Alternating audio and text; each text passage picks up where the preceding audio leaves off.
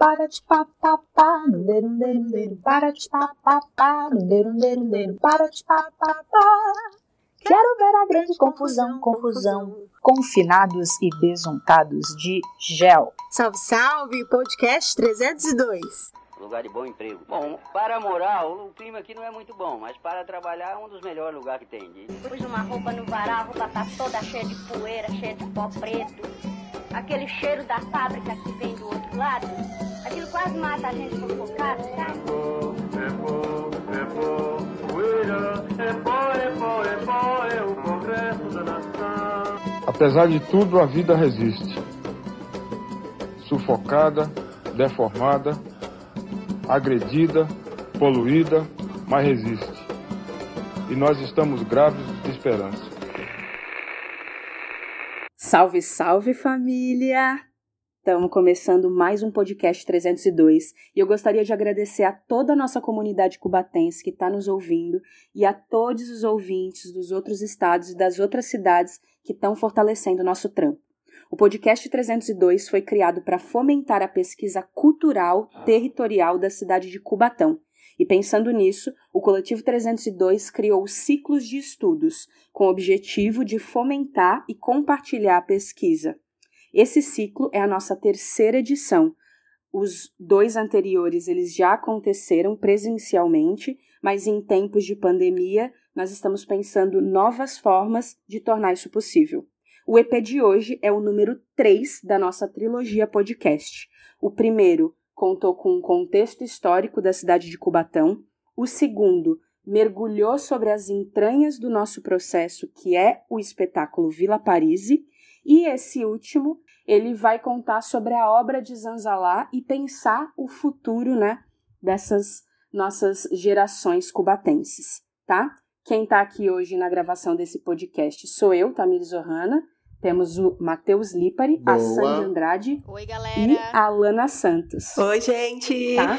No coletivo, nós temos também o Sander, que está responsável pelas nossas trilhas sonoras, e o Douglas, que dentro do processo ele vem com a nossa direção. Galera, simbora para esse terceiro e último podcast? Bora fechar com chave Vamos. de ouro. Para quem achou que a gente ia chegar. então, bora lá. Bom, é, a gente vai começar por esse lugar, né? O nome desse podcast é Zanzalá, Cidade do Futuro. E eu acho que para começar, a gente vai passar pelos três blocos. Então, o primeiro bloco vai ser sobre a obra e o autor. O segundo vai ser sobre as nossas impressões e como somos atravessados por a obra. E o terceiro é pensamentos para o futuro e novas propostas que aí o Coletivo 302 vai estar tá aqui colocando na mesa. Galera, axé para nós, bora lá. E axé. Sandy, quer mostrar aí pra gente o Afonso? Bora lá, bora falar um pouco desse cara tão importante para nossa cidade e para o nosso país em geral, né? Bom, o Afonso Schmidt, ele foi um jornalista, um romancista, e um poeta brasileiro que nasceu em 1890 na cidade de Cubatão. E ele chegou a falecer em 1964, com 73 anos, logo após o golpe militar. Ele, desde a sua juventude, colaborou com os pequenos jornais do interior do estado. E ele já adolescente realizava intercâmbios estudantis entre a Europa e o Brasil. Ele, com 16 anos, lançou o seu primeiro livro, chamado Lírios Roxos. Então, a gente pode ver que ele, desde muito novo, já se inseriu nesse lugar de, dos romances, da literatura, né? Então, já era algo que ele já carregava desde muito novo. O Afonso Schmidt utilizava o seu trabalho como ferramenta para o surgimento de uma sociedade mais justa, então a gente sempre pode perceber isso nas obras e nos relatos dele, que ele trabalhava para isso, para o surgimento de uma sociedade mais justa e igualitária. Ele foi um escritor muito premiado e ele chegou a ser premiado em três modalidades pela Academia Brasileira de Letras e entre outros prêmios com suas obras, né? E além de ser o autor do romance Zanzalá, que é o que a gente vai comentar aqui nesse podcast, existem outras obras importantíssimas do autor que vale a pena serem lidas, estudadas, pesquisadas. Vocês podem encontrar os títulos dessas obras facilmente na internet e depois ir atrás do, do livro em si. É, e é, vale ressaltar que essas informações que eu estou dando aqui, elas foram retiradas da biografia do Afonso Schmidt, escrita pelo Wellington Borges, que é um parceiro e amigo do Coletivo 302, aqui de Cubatão, e ela se encontra no site da Semana Afonso Schmidt, que é uma semana sobre o Afonso Schmidt, que acontece aqui em Cubatão. Então, no site Semana Afonso Schmidt, vocês podem encontrar a biografia completa e vale a pena dar uma lida também. E aí, já para dar o gancho, para a gente começar a falar da, da obra de Zanzalá, vale ressaltar que foi no dia 27 de fevereiro de 1928 saía nas páginas do jornal O Estado de São Paulo o primeiro capítulo da história de Zanzalá. E aí, nesse primeiro capítulo, Afonso Schmidt descrevia a vida em uma cidade utópica, de grandes avenidas, né, num vale situado no sopé da Serra do Mar. E essa localização é onde seria a cidade de Cubatão, cidade que o autor nasceu, cidade que nós estamos agora gravando esse podcast, cidade que o 302 trabalha e faz sua pesquisa. Bora lá falar da obra, então. A obra de Zanzalá é você ter que se teletransportar para daqui a 100 anos. Então imagine, em Cubatão em 2028, né? Lembrando que a gente está pensando a partir de 1928, que é quando a obra é publicada pela primeira vez, lá no estado de São Paulo. Então a gente vai andar 100 anos para frente e imaginar em 2028, 2029, que é quando essa obra começa a, a se passar. O Afonso Schmidt ele inaugura um gênero literário em Cubatão, né? Que é, em Cubatão não, no Brasil, que é a ficção, é essa espécie de romance, ficção científica. E, enfim, e aí ele ganha, como a Sandy disse, vários, vários prêmios por conta de, desse, desse gênero e por conta da obra Zanzalá. Mas é importante dizer também que essa não é a obra mais é, aclamada dele. O, tem outras obras mais, mais reconhecidas, mas como a gente é artista dessa cidade e a gente é utópico como eles, nós vamos falar do, do Zanzalá. Então, a obra de Zanzalá, ela passa por três crivos super importantes, né? Então, para além do romance que tem ali dentro, é, a obra ela vai abordar três aspectos que, que, que, eu, que eu separei, né, que a gente separou, que é a projeção espacial de Zanzalá. Então, o livro ele fala das soluções urbanas muito específicas que dialogam com o urbanismo modernista das primeiras décadas do século XX. Então, o Afonso Schmidt, quando ele escreve essa obra, ela tá super ligada a, a esse processo de desenvolvimento modernista, né?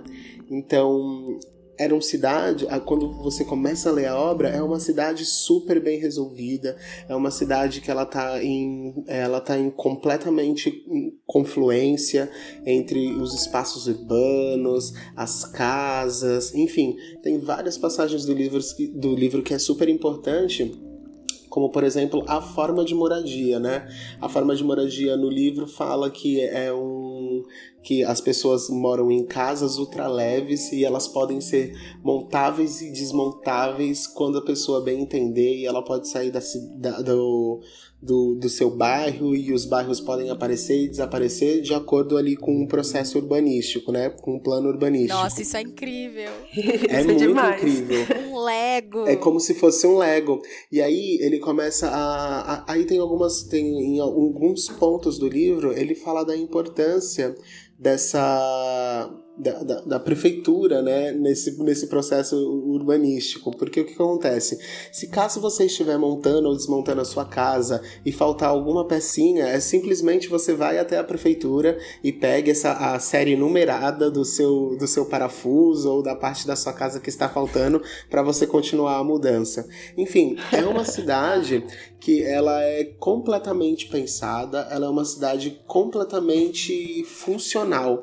E aí o, tem tem muitas partes do livro também que fala dessa dos, dos transportes públicos, que eles são ultramodernos, e no livro ele não, ele não dá um outro nome, né? Ele fala muitas vezes automóvel e trem, porque é, na descrição diz que falta um termo mais adequado é, para descrever esses meios de locomoção, mas que eles são feitos a partir de energia elétrica.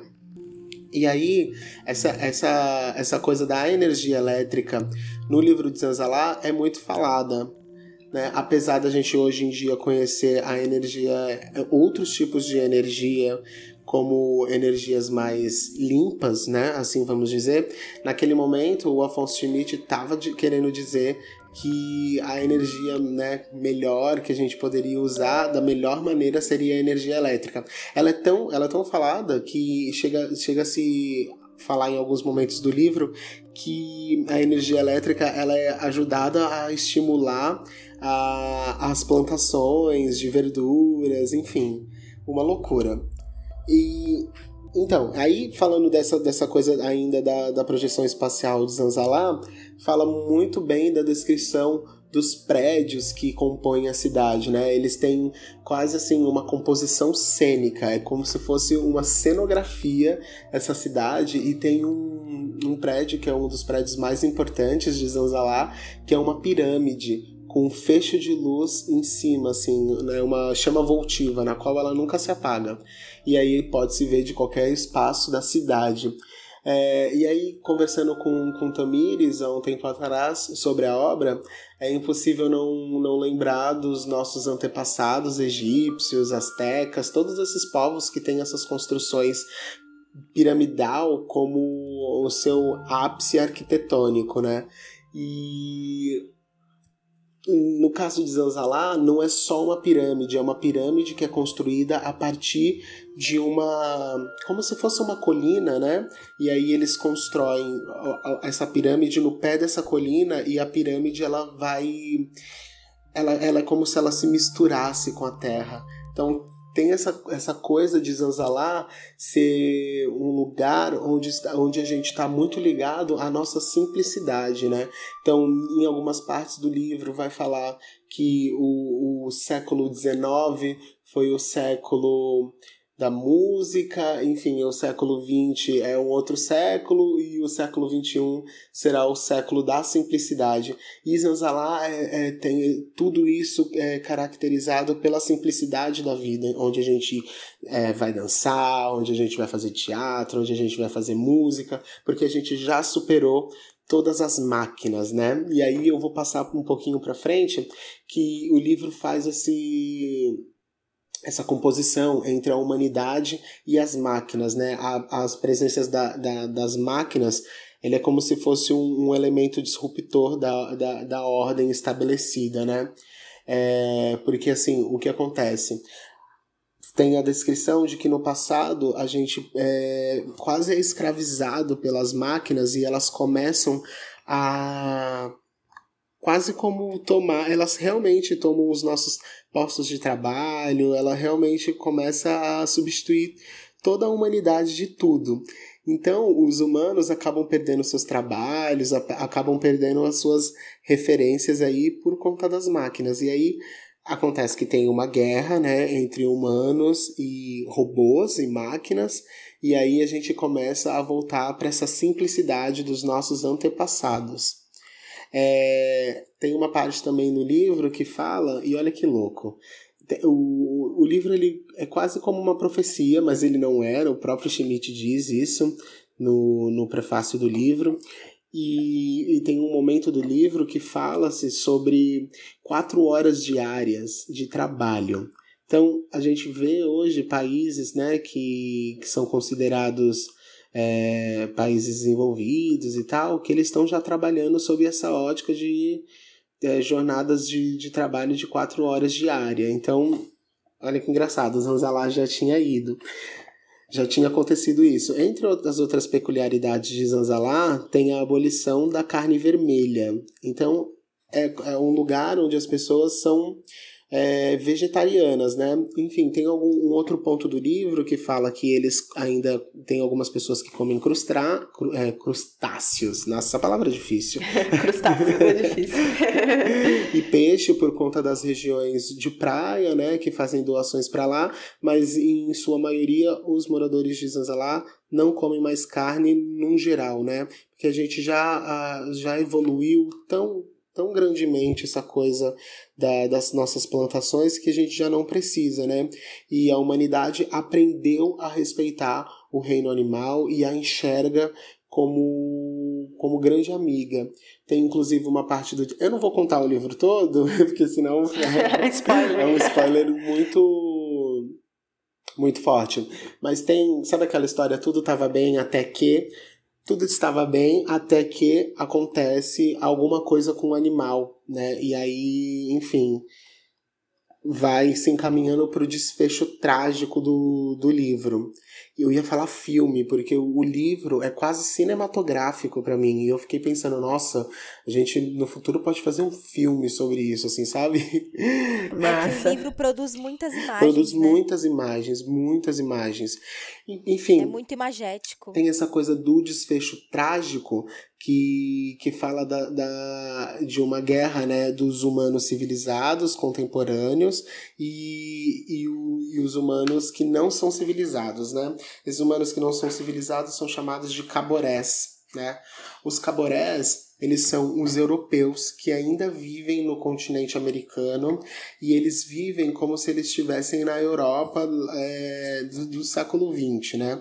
Só que o Afonso Schmidt eles coloca, ele coloca os europeus no, numa é como quase fazendo uma inversão do, do pensamento né, eurocentrado. Ele coloca os europeus realmente como esse lugar de selvagem. Né? Quando, quando, quando os europeus falavam da gente antigamente, ele, eles falavam né, os, os povos indígenas, aqueles povos selvagens, enfim, tem vários registros no qual se pode comprovar isso.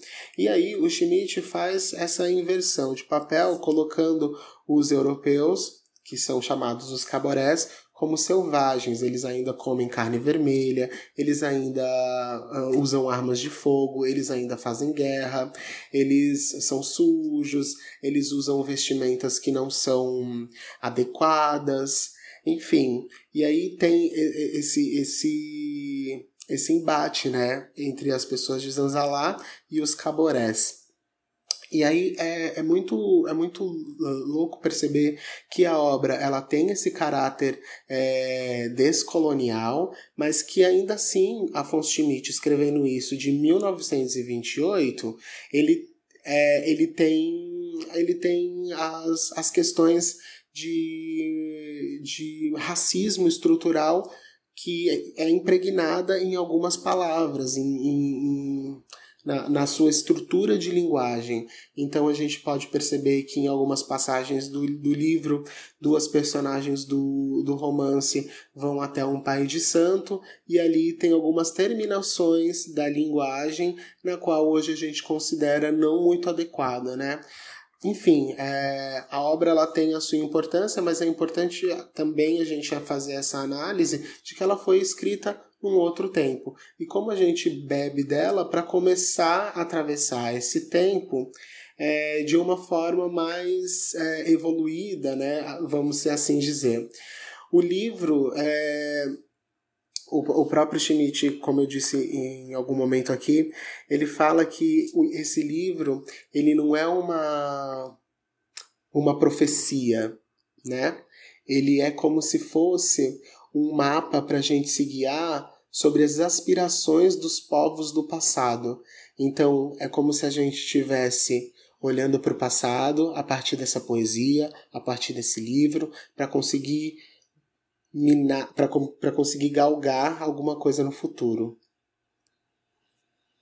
Massa. Eu acho Muito que a bom. gente pode encerrar esse essa fala com um pedacinho do do livro que o Afonso Schmidt escreve sobre a questão do, dos antepassados, que ele fala assim: a humanidade, fatigada da vida nos formigueiros humanos, com vestimentas impróprias, alimentação envenenadora, e necessidade contínua de tônicos e excitantes manifestavam uma grande saudade da vida simples e natural dos seus antepassados. Nossa, bonito mesmo. total, total. Meu, então, é eu acho muito... que dá mais vontade de ler, né? Então, só vocês lendo para saber. Exato. Eu posso só fazer um comentário que a Sandy falou lá no início sobre a Semana Afonso Schmidt, né, que acontece em Cubatão e que alguns algumas pessoas da área cultural de outras áreas até recebem um tipo de, de homenagem e o coletivo 302 no ano passado recebeu a medalha Afonso Schmidt numa numa num evento que teve na Câmara Municipal, né, por conta do nosso do espetáculo Vila Paris e por todo o estudo que, que a gente tem feito. Muito Exatamente. incrível, né? Afonso Schmidt é. tá o quê? Lá no caixão dele, é bombando demais, com a gente. Mas eu acho que o Afonso Schmidt ele estaria muito mais feliz se essa medalha fosse transformada em respeito de fato pelos artistas da cidade Sim. de Cubatão, né? Joguei a polêmica, joguei a bomba. Vamos para o próximo assunto. acho que é... Mas é muito bom, assim. Acho que só para finalizar também esse bloco, né? De alguma forma, é... a gente já vê muitas coisas, né? Que vão encaminhar até porque a gente vai falar nesse segundo bloco, que são onde somos atravessados por esse conteúdo e por essa obra, né? Porque muitas das coisas que ele escreve são um reflexo mesmo, né? É o espelho. É, e por mais que ele tenha sido, claro, um autor de sua época, e como o Lipe salientou muito bem, que a gente não a, leia a obra simplesmente romanticamente, né? Mas que a gente abra todos esses leques é, que ela traz como possibilidade, né? E fazer mesmo esse contraponto com a gente, assim. É isso? Então eu vou passar a palavra e o som pro DJ mais bonito de Cubatão. o Sander. Sabe a música que me veio na cabeça olhando tudo isso? Foi aquela assim, ó. Alô, alô, Marcia. Aqui quem fala é da terra. Olha. Cada um por si, todo mundo na lama. Bum! Vai lá, meu irmão. Alô, alô, Marciano. A crise tá virando sonar. Cada um por si, todo mundo na lona. E lá se foi a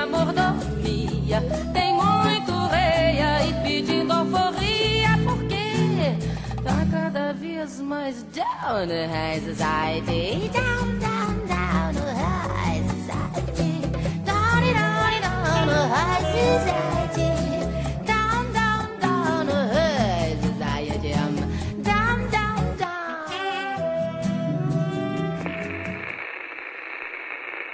Bom, galera, voltamos para a segunda parte aí, né? E dessa vez mais mergulhados agora nas nossas impressões pela obra do Afonso.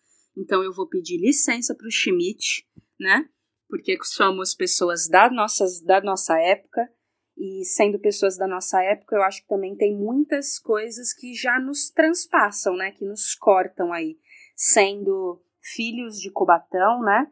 De alguma maneira é, tendo as suas ancestralidades enraizadas aqui.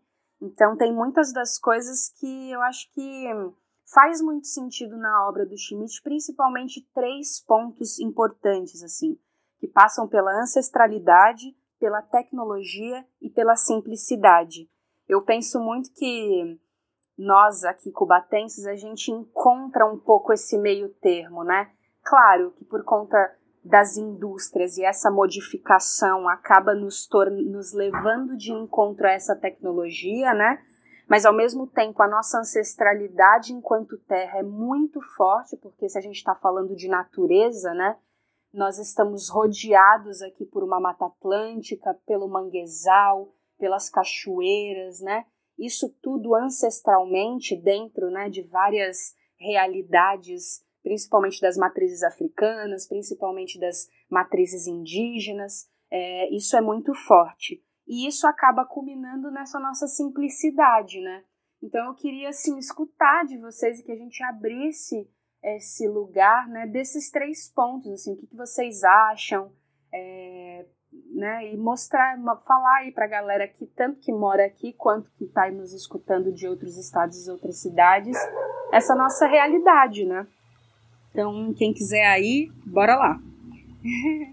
bora lá, então.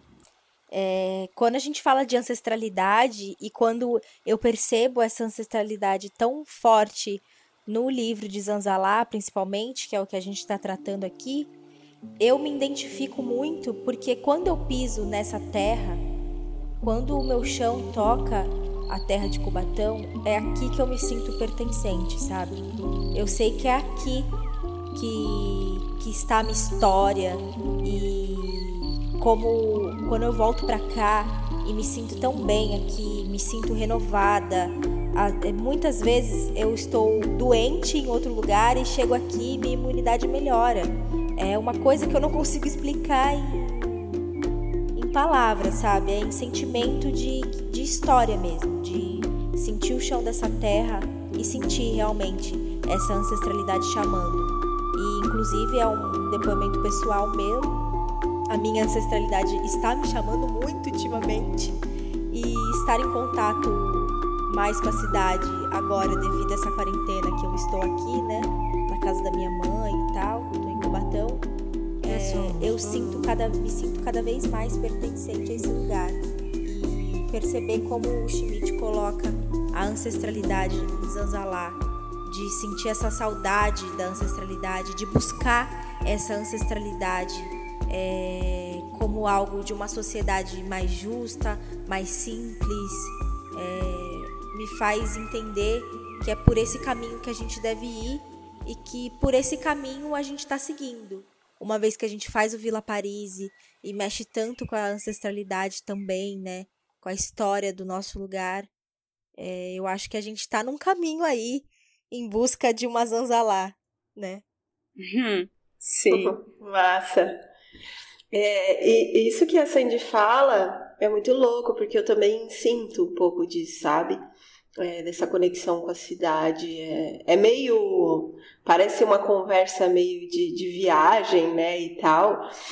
É, tipo, às vezes eu falo, comento isso com, pessoa, com as pessoas e eles ficam tipo, ai, tá louca, tá enlouquecendo, mas não é, porque agora eu não, não tô morando em Cubatão nesse momento, né? Tem uns oito meses que eu, que eu tô morando em São Vicente, que é a cidade vizinha aqui, mas eu morei a minha vida inteira em Cubatão, nasci em Cubatão e, e sempre morei lá, trocando de bairros, mas sempre por lá.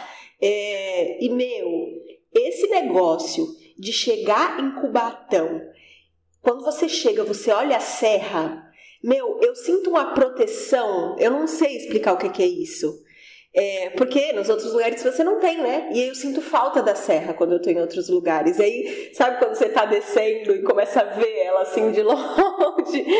É, e aí parece que você tá, tipo, protegido, sabe? É, é muito louco isso. E eu acho que essas coisas você realmente só, só consegue passar a perceber quando você se conecta de fato com a tua ancestralidade e também é, a partir do momento, né, que de, assim, das pesquisas do 302, que a gente começou a estudar, principalmente por conta do Vila Paris lá, é, que a gente foi estudar a nossa história e, e muito da minha própria história também, porque é, as nossas famílias, muitas pessoas moraram na Vila Paris e você começa a reconhecer isso com mais força.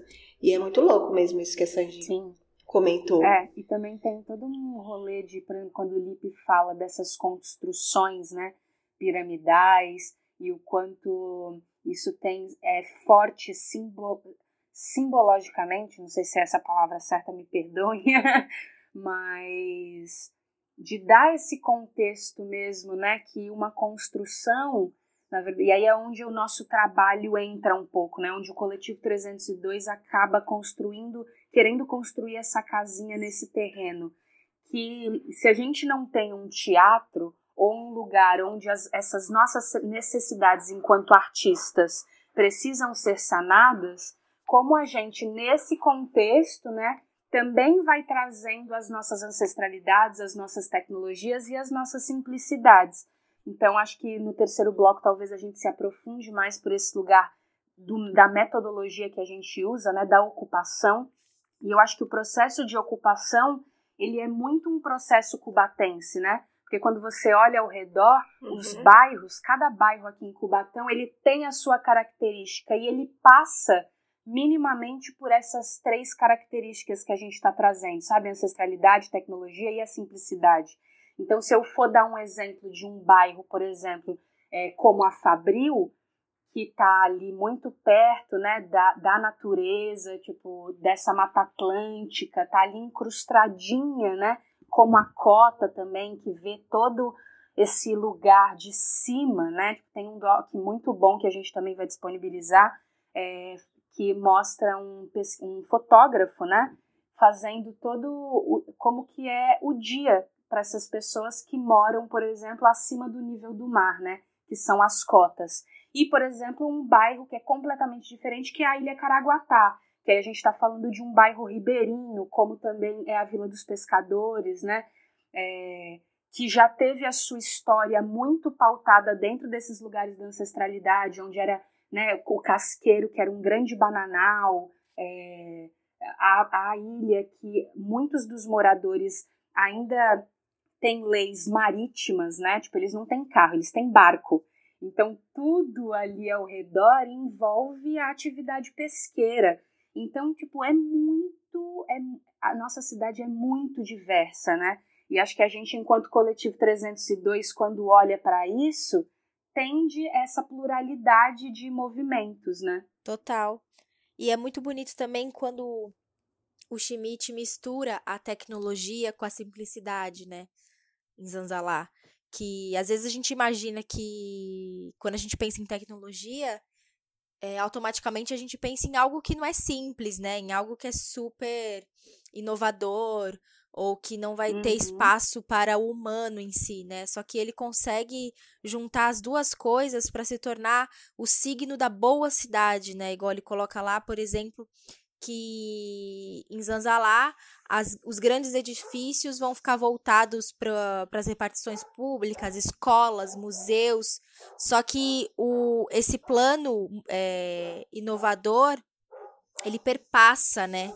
a, a vida prática, o plano urbano e mistura essa simplicidade com, com essa vida urbana de grandes avenidas e, e, assim tem a cidade ideal, né? Então eu acho que é sempre em busca de um equilíbrio entre essa tecnologia e essa simplicidade. Que louco, né? Que é uma coisa quase nômade essa coisa das casas. Imagina que você pode desmontar a casa e levar para onde você quiser. É essa coisa da ocupação de fato que acontece, né? tem uma coisa com a tecnologia que muitas das pessoas que, que estão se formando hoje, ou alguns pensadores de algumas áreas de conhecimento científico e técnico, né, e do próprio ramo das artes, têm pensado no último tempo, é, é essa junção entre a tecnologia e a natureza.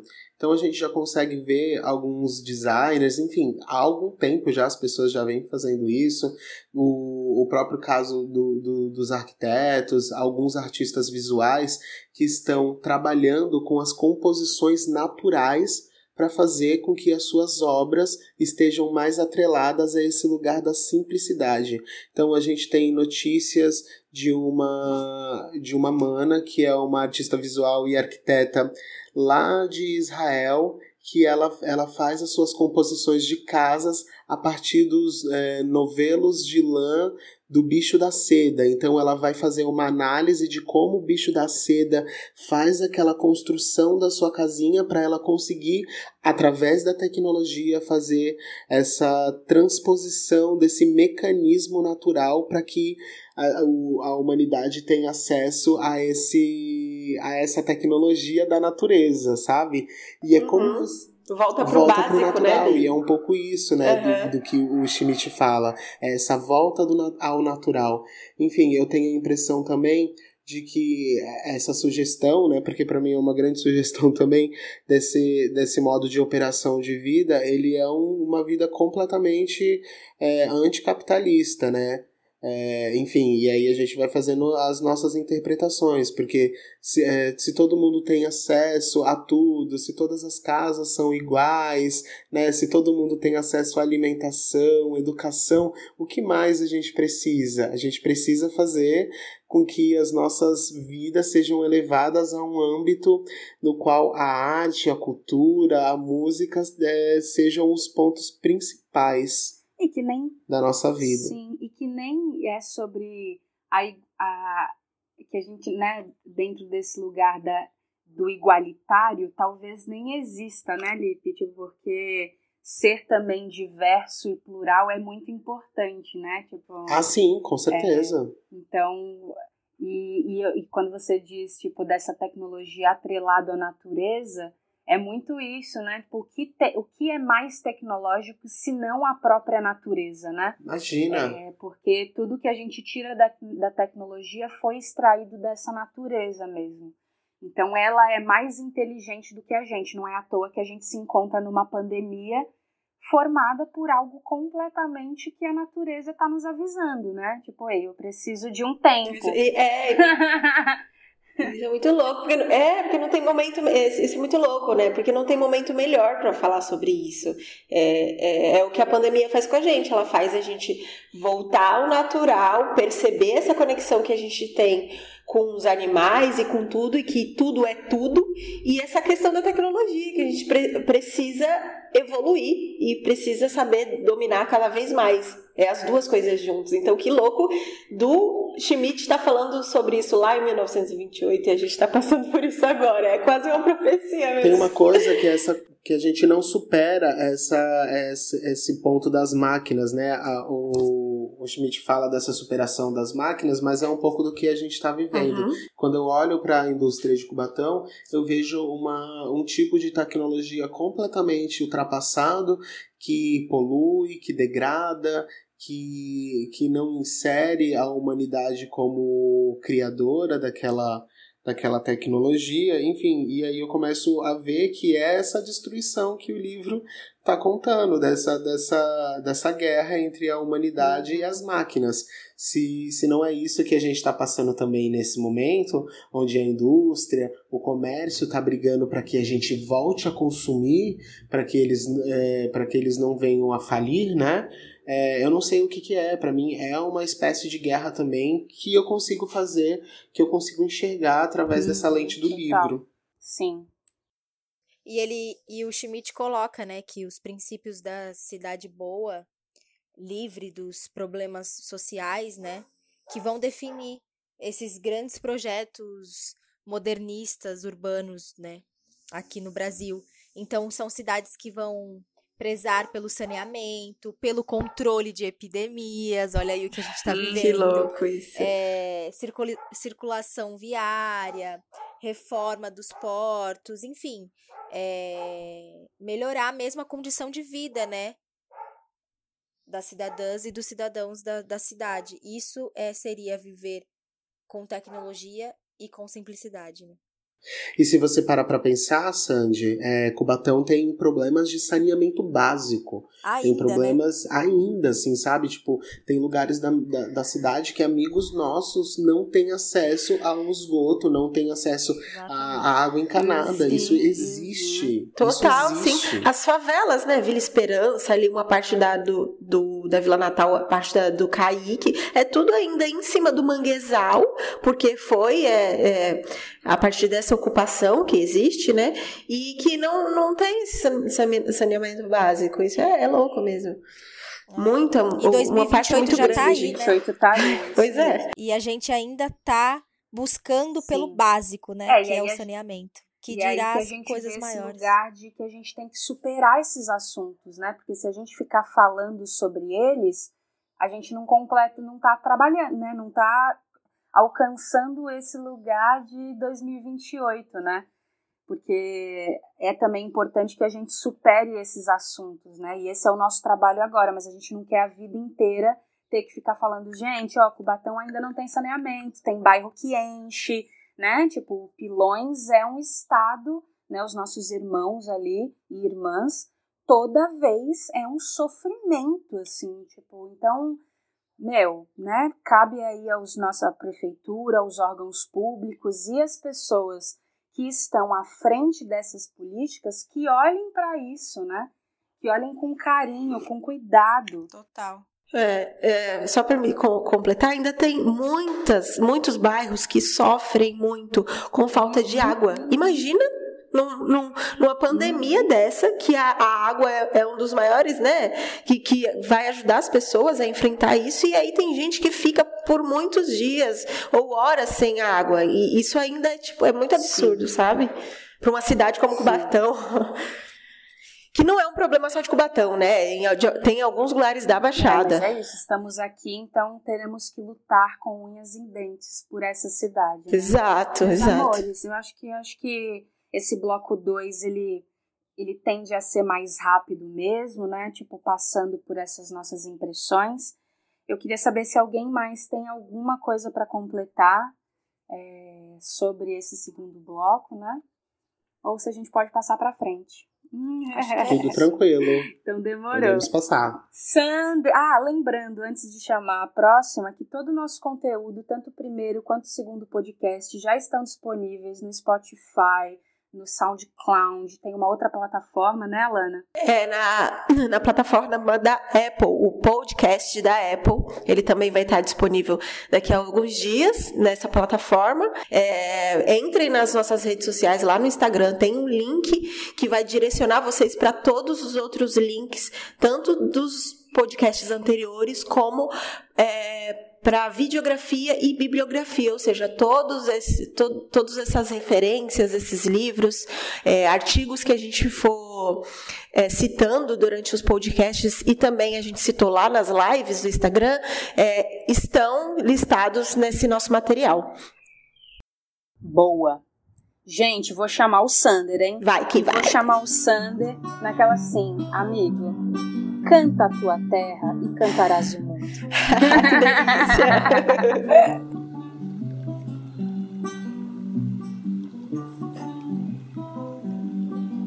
Mexeriqueira, uma jaqueira, goiabeira, vários pés de bananeira, ouço o som do rio passando. No céu estrela que descia feito raio arremessado pela lua, na nuvem se apagou. Subi a serra, fui buscar água na bica, água pura e cristalina, vinda de nosso Senhor. Naquela queda me banhara de infância, ainda guardo na lembrança a beleza do lugar. No pé da serra ouço sabe a laranjeira cantando na cachoeira, esperando sonha. Sabiá, onde moro, sabiá, o sabiá. Hoje vou, sabiá, sabiá onde moro sabiá. Vários pés de bananeira, ouço o som do rio passar. Vários pés de bananeira, ouço a canto sabiá. Vários pés de bananeira, ouço o som do rio passar. Vários pés de bananeira, ouço a canto sabiá. E voltamos com o nosso último bloco do terceiro podcast 302. E essa música que vocês ouviram, eu não posso deixar de agradecer, né, em nome do Coletivo 302, ao Dé, que colocou essa parceria aí junto com o Sandeco é, e pensou essa grande intervenção musical. Bom, gente, voltando. Último bloco, né? A gente tem pouquíssimo tempo aí para tentar dar conta de um futuro, então eu vou ser direta, reta e curta sobre uma coisa que movimentou, né, pra gente foi ter feito a live antes de fazer esse podcast. Então isso nos rendeu de alguma maneira algumas perguntas da galera que né, gosta do nosso trabalho, nos apoia. E eu resolvi pegar três delas e fazer um compilado, assim, numa pergunta única. É, e gostaria de jogar aqui para essa mesa de debate 302, que é isso, né? Como que a gente, com a, com a obra do Afonso, olhando para isso, olhando para a nossa cidade, tudo isso que a gente já falou nos outros podcasts, como que a gente 302 realmente coloca esse pezinho aí para esse início, né? Tipo, eu sei que a gente já começou de alguma maneira, mas como a gente efetivamente também olhando para as políticas públicas da nossa cidade, a gente consegue caminhar com a nossa pesquisa. É isso, 302. Bom, rapidamente, só, Quem levanta essa? só falar que a primeira, o primeiro passo já foi dado, né? Como eu falei lá na live, essa questão Uhum. do reconhecimento em ser cobatense, do amor pela cidade, do cuidado, ele tá crescendo é, e tá muito bonito de ver é, essa comoção entre as pessoas daqui, né? E principalmente os jovens, porque quando a gente era jovem, adolescente, existia muita vergonha de falar que, se era, que era de Cubatão. E hoje em dia não, essa vergonha não existe mais. Inclusive, existe um exército de cubatenses nas redes sociais para querer tirar todo esse estigma da cidade, esses preconceitos e essas piadas que não existem, que não tem mais graça nenhuma, né? Então as pessoas re- estão realmente Sim. unidas e com orgulho de fazer parte dessa cidade. E eu acho que esse era o primeiro passo para se construir uma Zanzalá, e ele já foi dado, e só tende a crescer. É, para mim, o, o primeiro passo é esse, com certeza, mas é, é como se a gente tivesse dando primeiros passos sempre, sabe? É, para mim é sempre essa questão de plantar a semente para ver ela sendo germinada, crescendo, dando frutos. E, e, é- e, é, e para mim é sempre um começo, sabe? Cada pessoa que a gente tenta é, fazer com que ela atinja esse campo do pensamento, Zanzalá, é, é um novo começo. Então, para mim, enquanto nessa cidade tiver uma pessoa que que consiga sonhar junto com a gente, será um novo começo, assim, sabe? E para mim é, é essa semente é Galpão Cultural, essa semente é Coletivo 302, essa semente é a Usina Utópica, é Vila Paris, é a Esquadrilha Marginália de Teatro de Rua. Essa semente são vocês individualmente, minhas parceiras e meus parceiros. Enfim, se eu for falar mais, eu começo a ficar emocionado porque eu percebo muitas sementes que a gente tem plantado mutuamente. Com certeza. Sim, total. É, total. É bom, eu acho que dando, tentando dar um pouquinho de conta aí de três coisas importantes da nossa cidade que vão também fazer toda a diferença, é, mais é, é, voltado para essa questão de política pública, de números e, e de toda de toda a força que a cidade tem, é, eu queria só jogar três coisas que é a cidade arrecada muito ICMS, que é um imposto sobre circu- circulação de mercadorias e serviço, principalmente por conta das indústrias que estão insta- instaladas né, é, em Cubatão. É, e toda cidade, é- aliás, o Estado arrecada esse imposto e depois esse, uma porcentagem desse imposto volta para a cidade.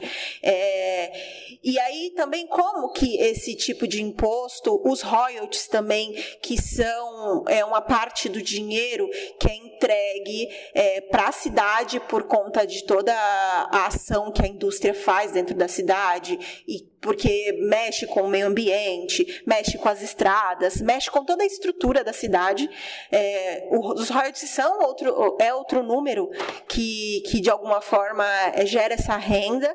E, por exemplo, a renda per capita de Cubatão, ela está em primeiro lugar na Baixada Santista. A gente está falando aí de 95.820 reais assim por pessoa. É, só que a gente não vê é, essa renda concentrada em cada morador. Então, assim, existe uma renda grande dentro de Cubatão. É, ela seria muito bem distribuída pela quantidade de habitantes que temos, porque não é muito grande, mas cadê esse dinheiro? Como que ele está sendo investido e como que ele está sendo distribuído, né? Então, acho que é, toda essa potência da cidade, ela precisa ser usada de uma melhor forma, precisa ser usada com responsabilidade pelos nossos governantes e, pelas pessoas que têm, né, de certa forma, um, um, um poder aí dentro da cidade. E uma outra coisa também é que, que a gente já falou nos outros podcasts é essa questão histórica. O cubatense e, no, no caso, todo brasileiro precisa conhecer melhor a história e deixar cada vez mais essa questão da identidade é, ficar mais forte, né? Enfim. É... Isso me faz já pensar na, no que a gente deseja para nossa cidade, para que ela Sim. consiga chegar o mais perto possível dessa utopia de Zanzalá, mas que a gente já vê sementes aqui, como o Lipari falou, né? É, a gente tem o plano, o plano municipal de cultura, ele já está escrito, que foi escrito juntamente com os artistas dessa cidade. É, Sim. Desde 2018, precisa... né? Tá assinado a lei. É. E ele só precisa ser colocado em prática. Então, é, eu acho que quando começarem a olhar com mais respeito é, para a nossa profissão e para a arte em si, para a cultura aqui na cidade, muita coisa vai andar, sabe, para frente. E, e aí a Sim. gente começa a, a ter uma possibilidade a mais de se manter na cidade fazendo o que a gente faz, fazendo o nosso trabalho, fazendo o que a gente ama, né? Total. Total. Total. É isso. gente, eu acho que as propostas para o futuro, de alguma maneira, a gente vai ter que deixar para um outro podcast, né? Mas eu gostaria de finalizar esse aqui dizendo que a semente já foi plantada, essa árvore já está crescendo. A gente não poderia deixar de dizer nesse último podcast, né? Que todos os nossos parceiros, e eu gostaria aqui de fazer menção a todos eles, é, porque Cubatão tem muita gente, muita gente que trabalha e são coletivos incríveis, então procurem saber. E eu agradeço a Esquadrilha Marginália, a Usina Utópica, o Novo Paraíso, o Galpão Cultural, a Coletiva Valsa para a Lua, o Coral Zabelê, o Zanzalá, quer dizer, o Zabelê e o Coral Zanzalá, né? Ao Teatro do Caos, enfim, a toda uma gama de pessoas, profissionais da arte, a companhia que estão de dança, aqui na cidade. Sim. Companhia de dança, boa, se alguém for lembrando aí, vai dizendo, porque é importante, né? Então, eu acho que é isso, já estamos, né? E que a gente encontre aí cada vez mais força e um terreno fértil para a gente continuar fazendo cultura aqui na nossa cidade. Sim, total. 302. Alguém gostaria de comentar ou falar mais alguma coisa para nós finalizarmos com chave de ouro? Bom, só lembrar a galera de nos seguir nas redes sociais, é, Coletivo 302 em todas elas, no Twitter, no Instagram. É, procura a gente nas plataformas de streaming de música, né? Que a gente está tentando colocar em os nossos podcasts em todas. Escutem os podcasts anteriores e acessem também também a nossa bibliografia e videografia que está lá no link da bio do Instagram. Isso, a gente tem Facebook também, Coletivo Exato. 302 também no Face, gente. Boa. Curtam a gente, sigam. E agora e a gente tá. A gente tá high-tech tecnológica, né? Como diz o Lipe aí, fascistas do quarto mundo. Hackeadoras. Gente, bom, seguinte, isso daqui foi trabalho, né? Muito trabalho empregado aqui e nós resolvemos, é, com tudo isso, é, continuar investindo é, é na produção de conteúdo independente, né? Então, o Coletivo 302 agora tem uma vaquinha e um chapéu online. A gente vai disponibilizar é, o nosso QR Code pelo PicPay vai ter uma live da Sandy do Matheus Bafos bem arrumadinhos para todo mundo contribuir.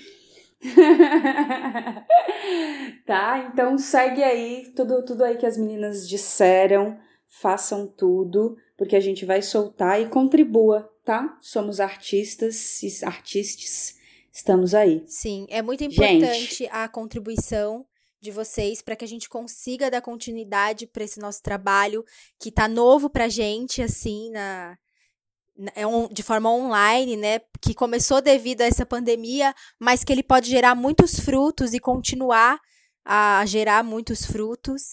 Então, a, toda a contribuição é muito importante para que a gente consiga cada vez produzir algo de qualidade e representatividade para nossa cidade. Sim, com certeza. Acho que é isso. E é investimento, né? Pra gente, tipo, poder comprar uns microfones bafos. Claro. Fazer, tipo, uns podcasts incríveis. e também essa curadoria de conteúdo, né? O que a gente vem falando desde os outros podcasts. Quando a gente consegue movimentar, parar, estudar, entregar esse conteúdo um pouco mais mastigado pra galera, eu acho que isso faz também outras pessoas de outras cidades passarem a pesquisar a história da sua cidade e a se reconhecerem e, assim, acho que isso é bom para todo mundo, de certa forma, né? Enfim. Foi muito Sim. gostoso gravar esses Posso podcasts, chamar o Sander, amei. então? Eu amei também, eu acho que a gente aprende muita coisa depois desse podcast, assim, eu fico muito feliz também. Só agradecer também. Valeu, galera, por vocês terem escutado até aqui. Brigadão. Parceirinhos, muito obrigada. E Sander, solta o som. Bum!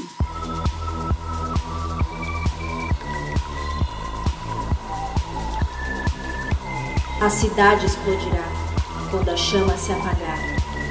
Nós somos os filhos e filhas da rainha das serras. Somos a chama que paira sobre o horizonte, mas não se engane, não seremos a luz. Pelo contrário, seremos o sopro.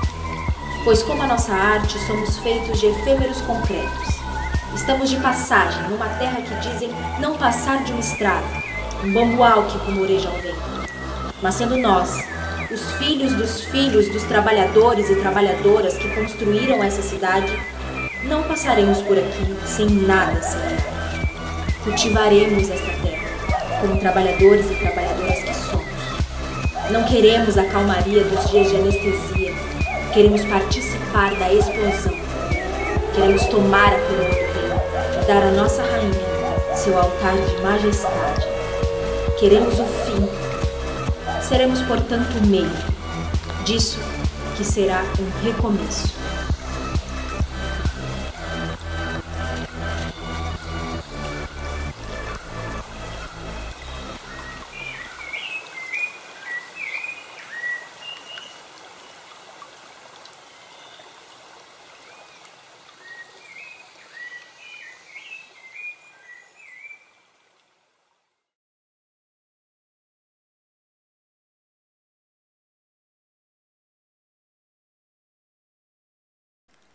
Cenário nem tão longe assim, existiu um lugar, uma pequena vila. Seu espaço era em meio às construções disfônicas de homens que planejavam alcançar o etéreo através das próprias mãos. Sua existência alavancou a possibilidade de uma nova mudança. A mudança que nos motivou a caminhar, ficar à noite sem dormir, abandonar tudo e qualquer rastro de matéria física no lugar que nos deu centelha de vida, para enfim encontrar